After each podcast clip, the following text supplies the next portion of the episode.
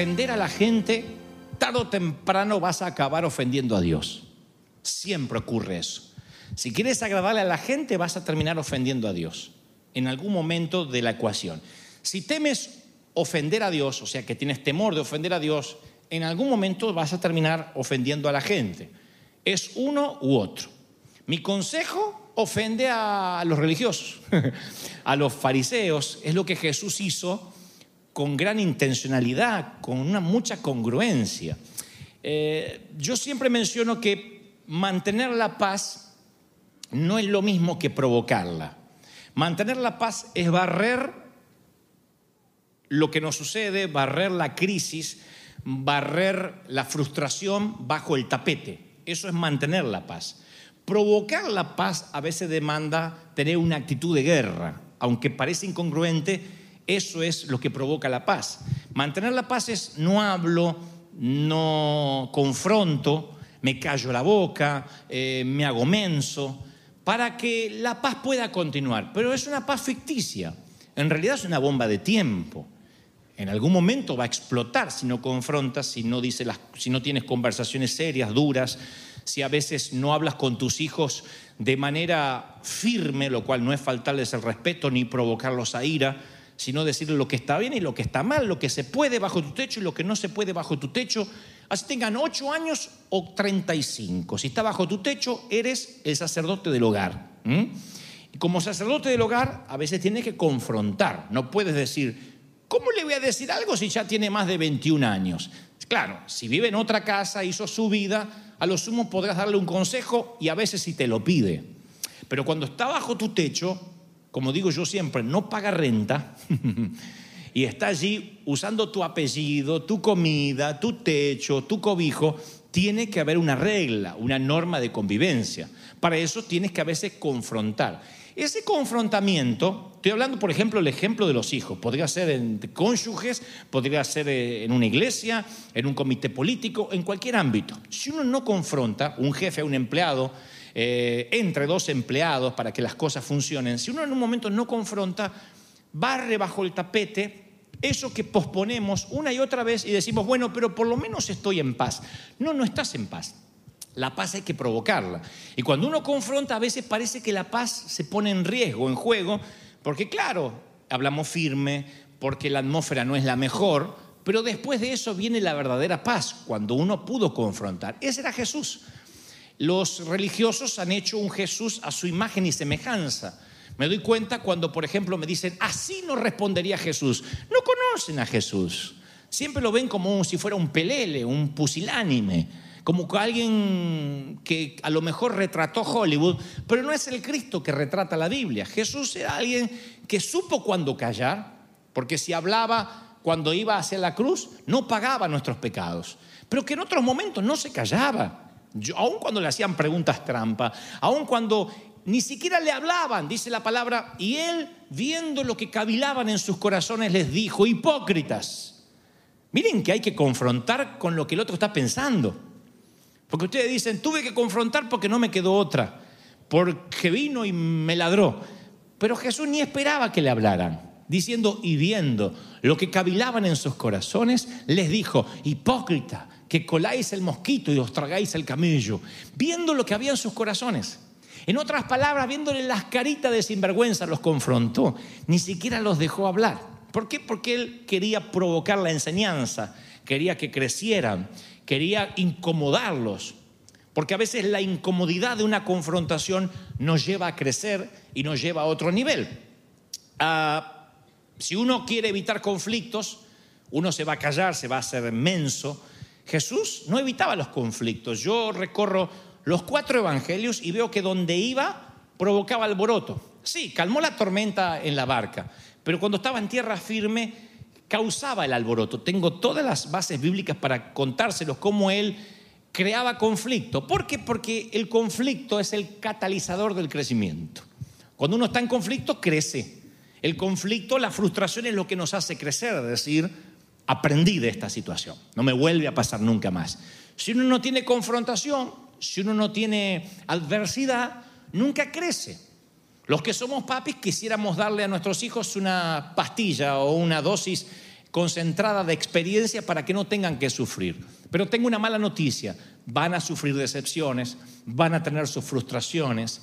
Alguien quizá a, a quien amen con todo el alma les dirá que no, te confundiste, solo te quiero como amiga. ¡Oh! Y les partirán el corazón. Yo daría cualquier cosa para que nadie le parta el corazón a Megan o a cualquiera de los varones. Pero sé que eso va a ocurrir eventualmente. Los despedirán de algún empleo, eh, les irá mal en algunas materias en la universidad. Son cosas que trataré de que no les pasen, pero si les pasa, sé que eso los hará madurar, los hará crecer. No podemos meter a nuestros hijos en una, envueltos en algodón y en una casa de cristal para que no sufran, porque el sufrimiento, dice la palabra, es el catalizador del crecimiento. En el mundo tendréis aflicción, pero confiad, ¿por qué? Yo he vencido al mundo. ¿Reciben la palabra, sí o no? Ahora, uno de los mayores errores que yo cometí cuando era más joven, que esto no fue hace mucho, yo soy extremadamente joven, pero fui más joven, es como líder intentar que todo el mundo esté cómodo.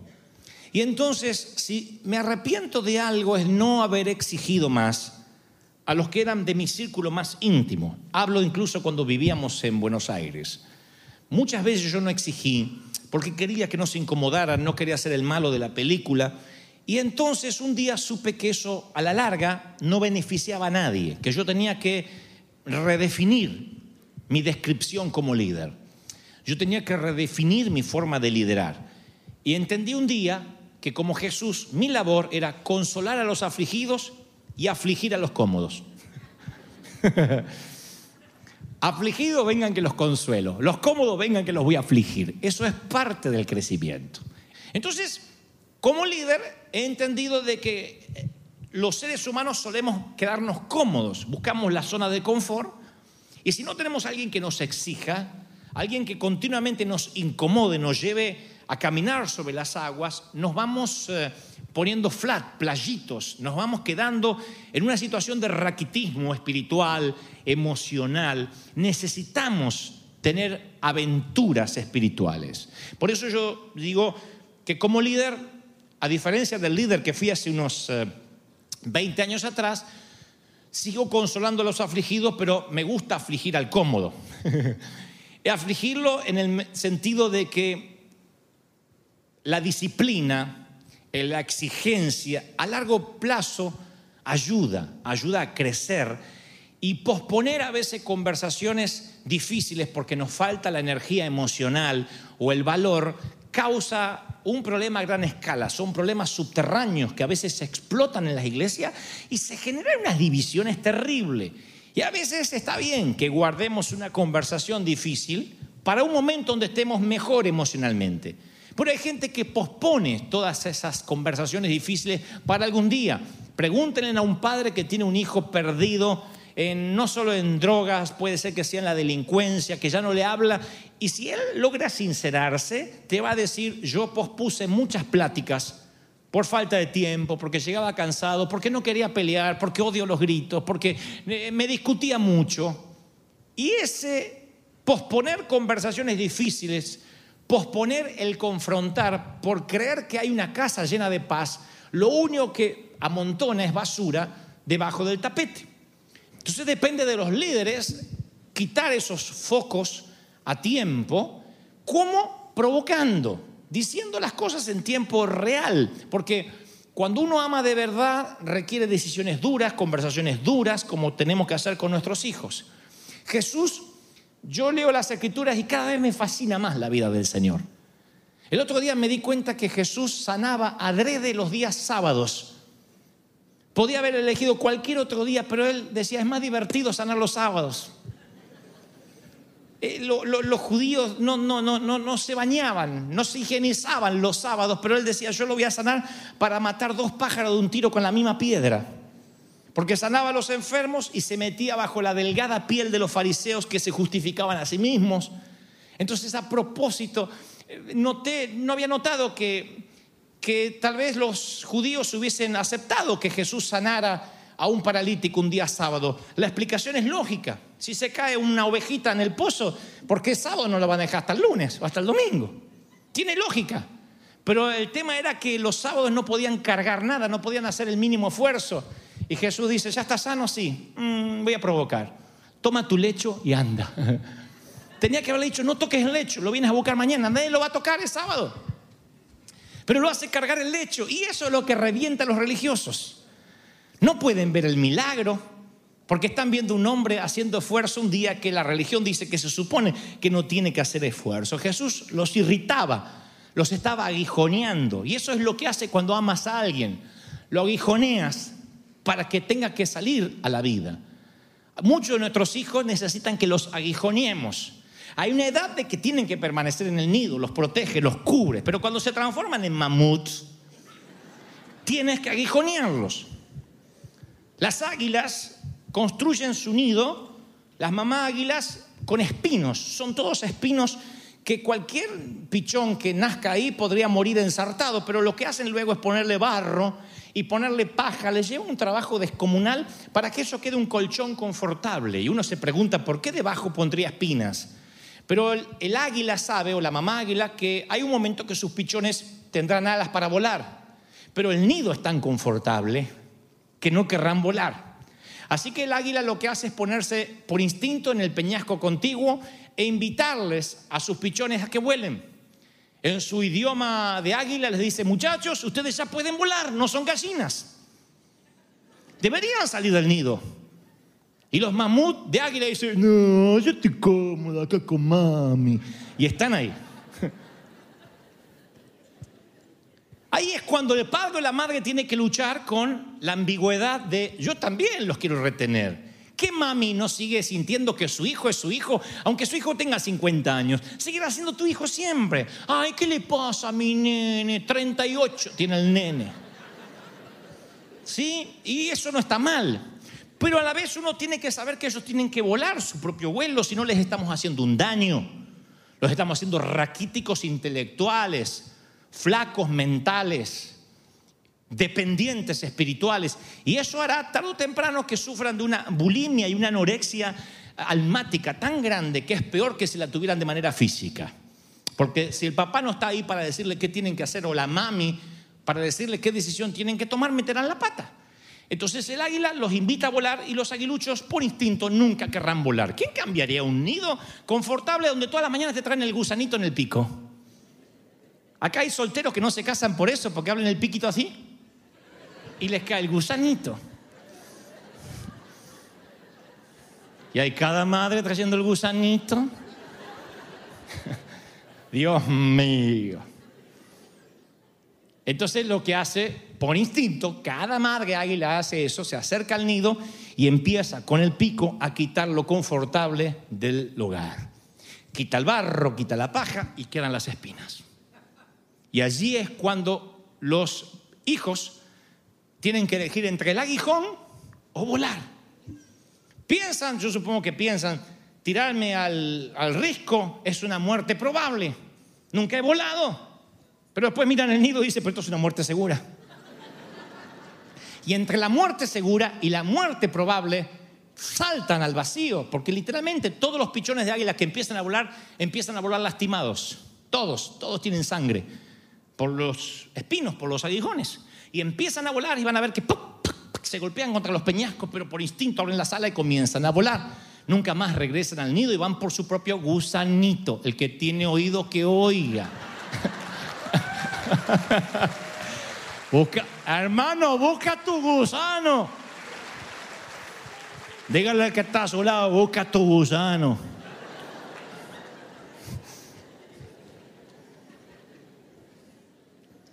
Ahora, si uno viera objetivamente a la madre águila, diría, qué desalmada, qué desalmado este bicho. ¿Cómo hace algo semejante?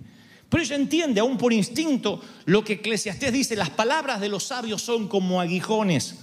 Un aguijón es un bastón con púas para dirigir el ganado. Y a veces hay que decir algo hiriente o hacer algo hiriente para ayudar, aunque ustedes no lo crean.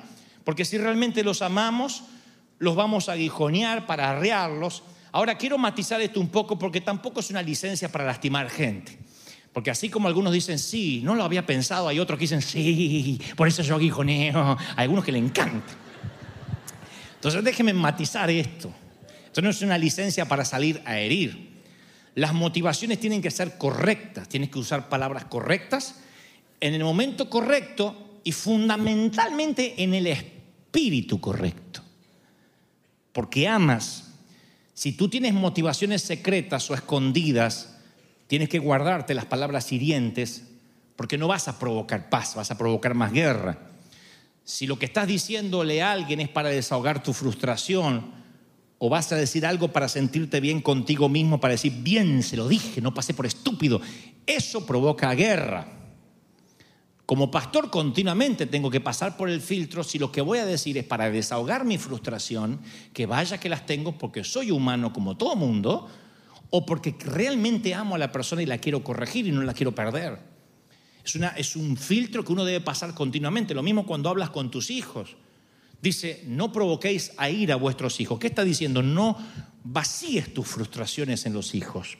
No grites para decir, ay, si no gritaba, me, ay, me iba a ir a la cama mal. No, tú tienes que saber que Dios te entregó personas que tú tienes que eh, criar, tú tienes que hacer crecer o ayudar a que crezcan, a que se solidifiquen y no provocarlos. Si estás ahogando frustraciones en ellos, es lo mismo que golpearlos físicamente. Tú tienes que entender que la corrección la corrección es para que ellos crezcan mejor, porque los amas. Y aunque te duela más en el alma, como decía mi vieja, a mí me duele más el corazón que tu traste, me decía la vieja, que, tu, que tus nalgas. Traducción a la cosmopolita iglesia. A mí me duele más el corazón que tu trasero. Tu abuela te duele el corazón más que el trasero, decía yo. Porque yo no me sentaba por semana. Porque la vieja no venía con psicología. Era la chancla y me daba así en la... Y si, y si escapaba era peor porque me daban las piernas y eso dolía más. No estoy diciendo que le tenga que pegar a los hijos. Eran tiempos, hace muchos años, cuando todavía los padres creían que esa era la única forma de criar a un hijo. Pero yo creo que la vieja, yo podía discernir, aun cuando era muy chiquitito, cuando la vieja o el viejo estaban ahogando sus frustraciones o realmente me quería corregir. Porque cuando realmente me quería corregir, de verdad la vieja lloraba. Decía, a mí me duele más, desgraciado, dejarte sin televisor, dejarte sin mirar Boranza. Me duele más, me duele más. El viejo enseguida decía, bueno, está bien, se le pasaba. Cuando pasan los años me pasa lo mismo que con los profesores del high school o los profesores de la primaria, a quien hasta el día de hoy yo respeto más. Respeto más al que me aguijoneó para elevarme a un nuevo nivel, el que me exigió, yo no respeto tanto a aquellos que se tomaron las cosas con calma conmigo, sino respeto más a los que vieron mi potencial, me aguijonearon y me ayudaron a salir del nido. Que me dolió, en el momento los quería matar por echarme del nido. Yo no podía entender cómo mi papá me dijo, así que deja el colegio, bueno, no hay problema, no hay problema, un día para dormir. ¿Cómo un día para dormir? El lunes puede dormir, el martes lo quiero trabajando. No, pero tengo que conseguir, consiga o no vuelva a casa. Vago yo no mantengo. No, pero lo que pasa es que si no consigo, ¿qué hago? No vuelva a casa. O vuelve con un trabajo o no vuelva. Así que ustedes dicen, pero qué duro. Salí el primer día y no conseguí trabajo. Así que yo decía, ¿cómo hago? ¿Cómo hago? ¿Cómo hago? Tengo que volver con un trabajo. Así que estaban friendo unas hamburguesas al lado de la estación de trenes, de la terminal de trenes, esto es en Buenos Aires, en, Constitución, estaban friendo hamburguesas, le digo, ¿me dejas frir hamburguesa? No, nene, no, pibe, no contratamos gente. Gratis, aunque sea. ¿Me deja frir hamburguesa? Y me dice, ¿para qué? Porque tengo que volver a casa con olor a algo. Así que frí hamburguesa hasta tarde. Y después me dio una propina. Y volví y dice, papá, ¿y conseguiste? Le digo, mira, fría hamburguesa. Y tanto estudiar para fría hamburguesa, me dice. Bueno, pero lo estoy intentando. Claro, en el momento me dolía. Yo decía, pero a fulanito no le dicen nada, menganito está en la casa mirando la tele. Hoy entiendo que eso forjaron en mí una filosofía de trabajo, de esfuerzo, eh, de, mm, una, manera de ver la vida que me empujó, me aguijoneó a volar alto. Y quiero decirte que tienen un pastor que te va a aguijonear, que cuando digas, qué cómodo que estamos, ya pagamos la arena, a algún lado vamos a ir para complicarnos la vida, o a Uganda, o Dolby, o a Las Vegas, o, a Israel. Pero si no, no crecemos. ¿Alguien está oyendo estas palabras, sí o no? Ahora, tengo dos preguntas vitales para que respondas en tu corazón. ¿A quién tienes que aguijonear? ¿A quién dice, sí, la verdad le hace falta y dejarle la aguijón adentro un ratito así? Esa es la pregunta que se responde fácil. Todos tenemos a alguien a quien sabemos que tenemos que aguijonear, un poco. Si no, no se mueve. Si no empujamos, no avanza. Vieron que hay gente que si no empuja no, tiene, no, no nació con gasolina de, de, de fábrica. Está lindo el auto, pero si no lo empuja, no arranca. Hay gente que es así. La segunda pregunta es, ¿a quién le diste licencia para que te aguijonee? ¿A quién le diste? Te doy autoridad que si ves algo mal me lo digas. Te doy la autoridad y no me voy a enojar, no me voy a ofender. Sé que será una conversación difícil, pero el, hierro no afila el hierro si no hay fricción. Así que te doy licencia, porque hay gente que no le da esa licencia a nadie. Nadie en el planeta Tierra, excepto Dios, le puede decir nada. Y cuando Dios le habla, dice, Satanás, te reprendo, porque tampoco cree que es Dios. ¿A quién le das licencia? No tiene que ser tu cónyuge, porque a veces justamente la familiaridad produce mucho menosprecio o subestimación. A veces la mucha familiaridad produce subestimación. Tú le dices algo a tu hermano y te dice, ah, es mi hermano. Ah, ¿qué sabe? Esta sí es mi vieja. A veces la familiaridad produce subestimación. Por eso hay jefes que jamás pueden tener relación con sus empleados porque no todos los empleados se saben ubicar. Y creen que porque fueron a la casa del jefe, el lunes ya pueden llegar una hora más tarde. Y entonces el jefe dice, ¿cómo se lo digo? Si tú mismo comiendo asado. Y el jefe dice, no, pospongo la conversación porque se va a ofender. El empleado dice que no me diga nada, que ya somos amigos. Entonces ahí es cuando se genera el, el, descontento de estar uno con el otro a causa de una amistad que confundió las reglas de juego. Entonces yo creo que a veces tenemos que tener en claro que no todo el mundo que nos rodea nos puede aguijonear, pero necesitas un líder, necesitas un mentor que le digas, mira, si ves algo malo, ¿me lo dirías? Si ves que estoy actuando mal, a mí me encanta cuando alguien me dice, eh, mira, enséñame, eh, ¿qué estoy haciendo mal? ¿Qué debería cambiar? ¿Por qué me pasa esto con esta y con este y con este y con el otro? ¿Qué crees que es el patrón que estoy operando mal en mi vida, de modo que todo el mundo me trata de esta forma? Eso es lindo, le estás diciendo a alguien, aguijonéame si tienes que hacerlo, no me dolerá. No estoy pidiendo palabras dulces ni que me diga cosas bonitas. Es la única forma de crecer. Por eso digo, ¿quién, ¿a quién le diste licencia para que te pueda aguijonear? Yo le decía siempre a mis hijos más grandes, a Brian y a Kevin, o por lo menos una de mis oraciones más frecuentes, y se los he dicho en alguna ocasión, que ellos tienen que tener un corazón blando para con sus padres, para con Dios, pero protegidos por una piel dura. La piel delgada no es suficiente para proteger un corazón blanco y es muy herida a menudo.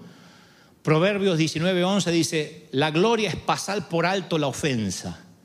Así que yo he decidido que mi corazón se ponga cada vez más tierno con el Señor, pero mi piel más dura para proteger ese corazón tierno. Y he decidido, como dicen las escrituras, ser un hombre difícil de ofender. Es maravilloso ir por la vida siendo difícil de ofender. Como la película de Bruce Willis, Duro de Matar. Bueno, duro de ofender. Es lindo ser duro de ofender. Que la gente diga, ¿sabes lo que tienes que decirle a este para que se ofenda? Nunca se ofende. Te toma todo con humor. O no te registra, o, está en otro nivel. No hay manera de ofenderlo. Todo se lo toma con ironía, con humor. Parece un niño. Eso es maravilloso. No hay mejor cosa que la gloria es pasar por alto la ofensa.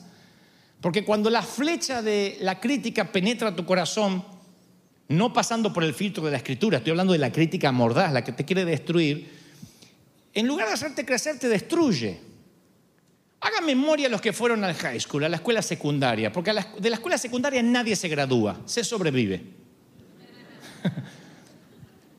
La mayoría en algún momento, en algún punto hemos tenido cierto bullying por algo, o por el físico, o por la preparación académica, y sobrevivimos, sobrevivimos, salimos adelante.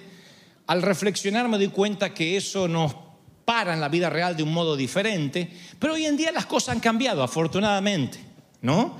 Y, y la seguridad de un niño, a veces nos vamos hacia el otro lado, a tal punto que cualquier cosa puede ofender a nuestros niños. Entiéndanme lo que trato de decir y a lo que apunto. Llevo esto al ámbito espiritual.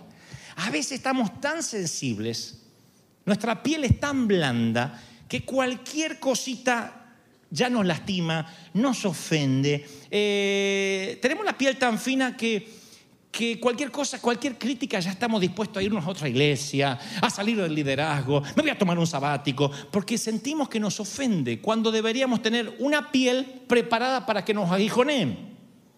Nadie- ninguno dice amén, pero me miran raro. No importa. Yo sabía que me iban a mirar raro. Por eso tengo otras preguntas. ¿Cuándo fue la última vez? Es una pregunta diagnóstica. ¿Cuándo fue la última vez que fuiste criticado? Que te llegó a los oídos que hablaron mal de ti. Si no fuiste criticado hace mucho, deberías ponerte nervioso. Porque estás a favor de la corriente en vez de desafiarla. Y no te puedes distinguir si no produces olas. Tienes que mecer el bote aunque a los otros no les guste. Eso hacía Jesús. Jesús llegaba y sanaba un sábado. Se metía en la sinagoga y daba la vuelta, vuelta a la mesa de los cambistas. ¿Saben lo que descubrí? Esto no me lo enseñó ningún predicador. Que los templos, las sinagogas, tenían guardias romanas. Ah, no, pero es Jesús. No se lo reconocía como el Mesías. Era un rabino. Digo, ¿cómo es que ninguno actuó de oficio? ¡Eh, eh, eh, señor, no toque la mesa de los cambistas! ¿Cómo es que ninguno defendió el negocio de los judíos si los romanos estaban a favor de los fariseos? ¿Cómo es que todos se quedaron así? Impávidos ante la revolución que hizo Cristo cuando dijo, habéis transformado mi casa en cueva de ladrones y tiró los que vendían palomas y arrojó los cambistas que cambiaban monedas. Es un desastre. Digo, ¿cómo no intervinieron los romanos? Y me doy cuenta que obró con tal autoridad Jesús que los soldados por alguna razón tuvieron temor de pararlo. A mí me enseñaron una vez que si vas a entrar a un lugar sin permiso, entre seguro. Yo he entrado a casa de gobierno así. Buenos días. Y llegué hasta el gobernador. Nadie me paró. Si yo digo, buena, acá ese... No me... Ni llego a preguntar. ¿Saben cómo comenzó la carrera Steven Spielberg en Universal Studios? La primera vez que se inaugura Universal, que no era un parque temático, simplemente había un trencito que recorría los estudios. Él iba allí como turista y estaba tan fascinado, tenía 18 años Spielberg, estaba tan fascinado con lo que pasaba en Universal Studios que él un día se sube al trencito con un maletín y en un momento se baja del tren y se mete en un plató, en un, en un sitio donde estaba, en un set de filmación. Y sale cuando todos los empleados salen así. Chao, hasta mañana, se aseguró que el que estaba allí lo viera decir hasta mañana. Era un turista que entró al trencito. No saquen ideas, esto fue hace muchos años. Al otro día, con el mismo maletín, dijo, buenos días. Durante meses nadie le preguntó quién era ese hombre que entraba todos los días seguros a aprender, no hacía nada malo. Se iba a los sets de filmación a aprender hasta que alguien preguntó quién es y él dijo un turista que entró hace seis meses.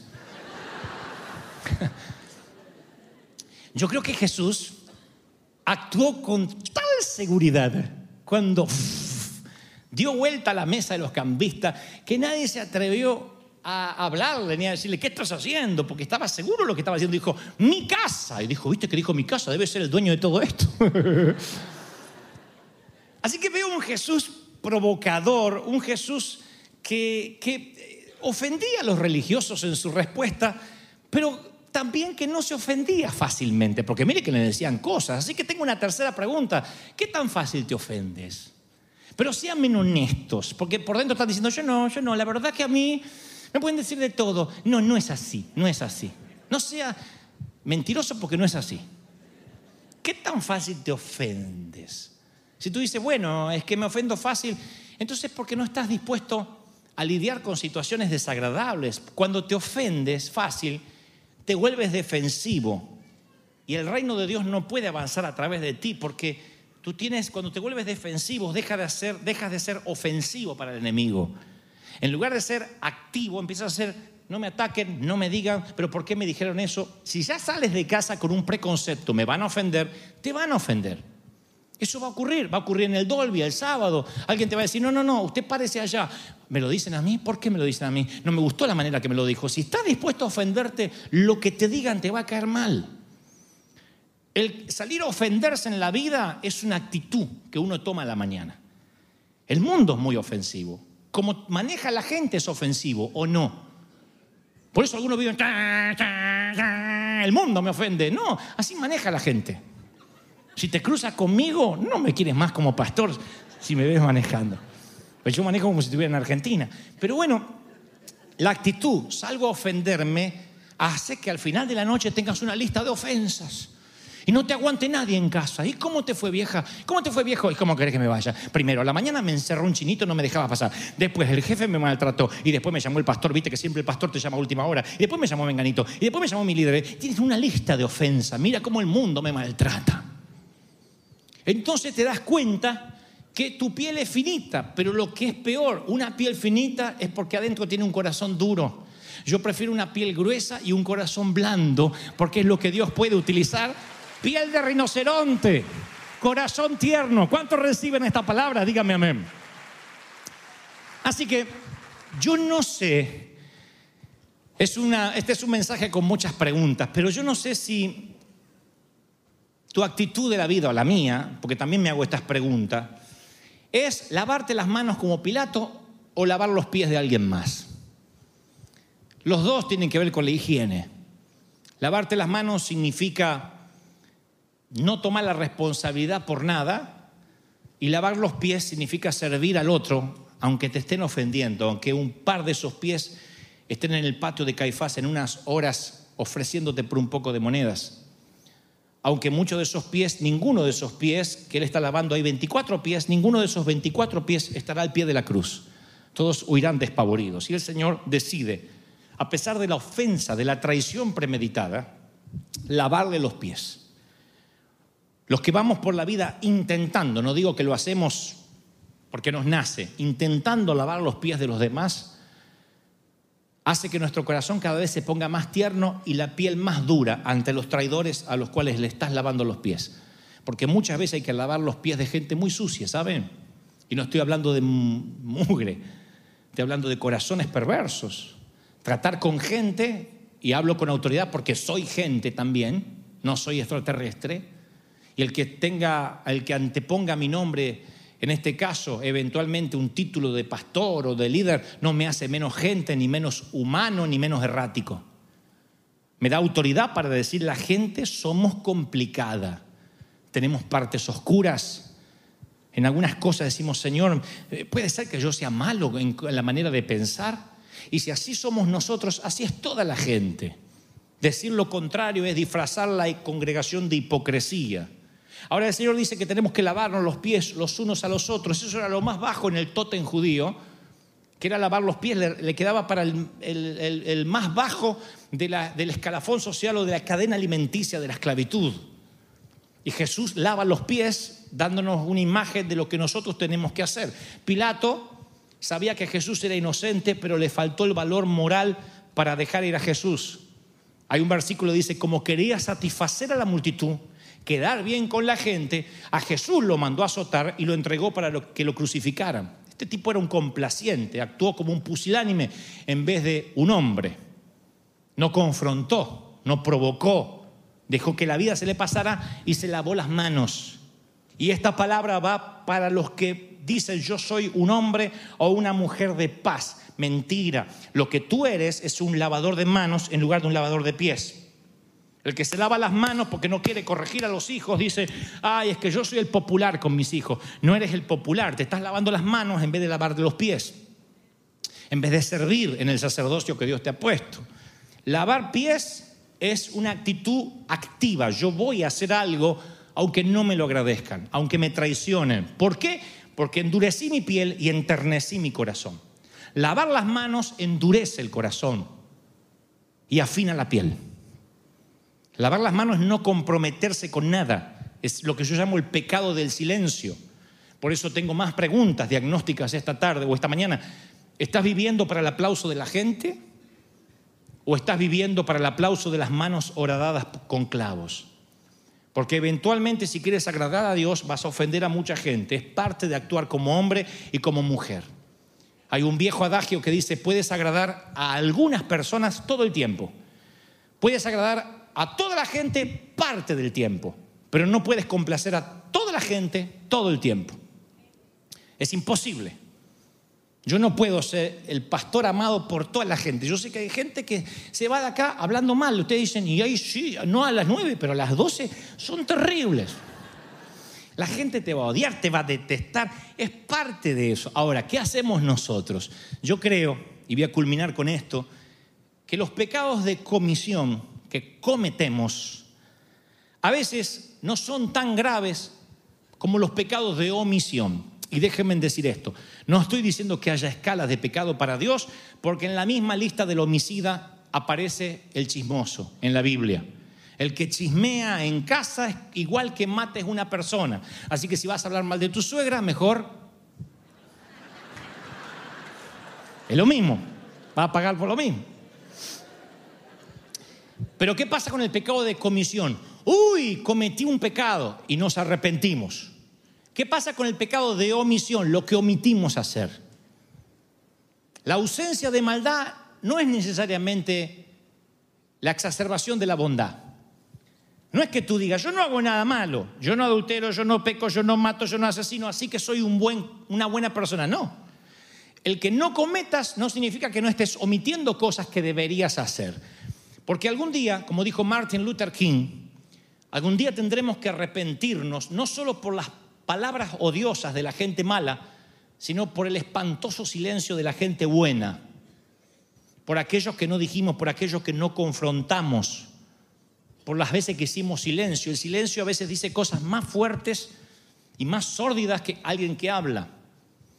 Y muchas veces vamos a tener que dar cuenta por las veces que no hablamos.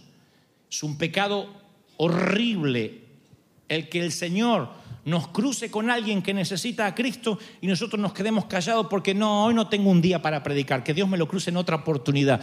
Y tal vez tú eras la última estación de esa persona y esa persona terminó suicidándose luego de encontrarse contigo y tú te callaste la boca. Algún día daremos cuenta por eso por las veces que callamos. Por eso empecé diciendo este mensaje, a alguien tenemos que ofender, pero no podemos hacer silencio. Vuelvo a preguntar, ¿a quién tienes que aguijonear?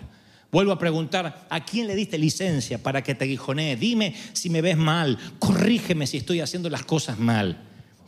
El Señor nos habla esta mañana y nos dice, tienes que permitir que alguien te corrija cuando necesites ser corregido. Y tienes que lavar pies en lugar de lavarte las manos como Pilato.